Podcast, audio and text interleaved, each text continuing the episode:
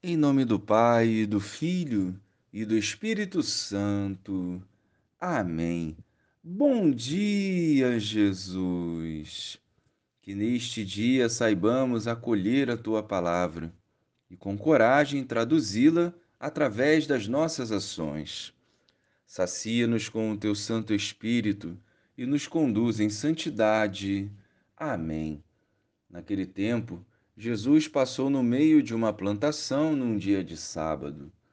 Seus discípulos tinham fome e começaram a apanhar espigas para comer. Vendo isso, os fariseus disseram-lhe: Olha, os teus discípulos estão fazendo o que não é permitido fazer em dia de sábado. Jesus respondeu-lhes: Nunca lestes o que fez Davi quando ele e seus companheiros sentiram fome? Como entrou na casa de Deus, e todos comeram os pães da oferenda, que nem a ele, nem aos seus companheiros era permitido comer, mas unicamente aos sacerdotes? Ou nunca lestes na lei que em dia de sábado no templo os sacerdotes violam o sábado sem contrair culpa alguma? Ora, eu vos digo: aqui está quem é maior do que o templo. Se tivesses compreendido o que significa, quero a misericórdia e não o sacrifício, não terias condenado os inocentes. De fato, o Filho do Homem é Senhor do sábado. Louvado seja o nosso Senhor Jesus Cristo, para sempre seja louvado. Acima das leis está a pessoa humana e as suas necessidades básicas. O verdadeiro cristão liberto da vaidade compreende essa verdade.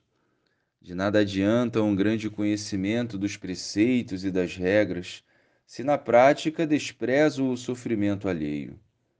O Cristo que habita no sofredor não merece ser acolhido e amado por nós? Nós precisamos refletir nossas ações. Quantas almas se deixam de ganhar pela soberba e pela falta de caridade.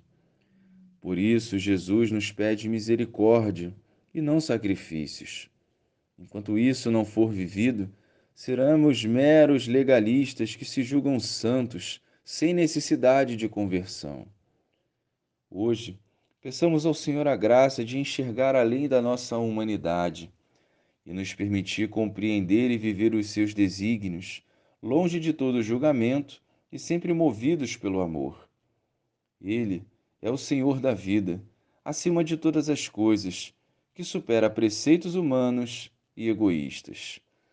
Glória ao Pai, ao Filho e ao Espírito Santo, como era no princípio, agora e sempre. Amém.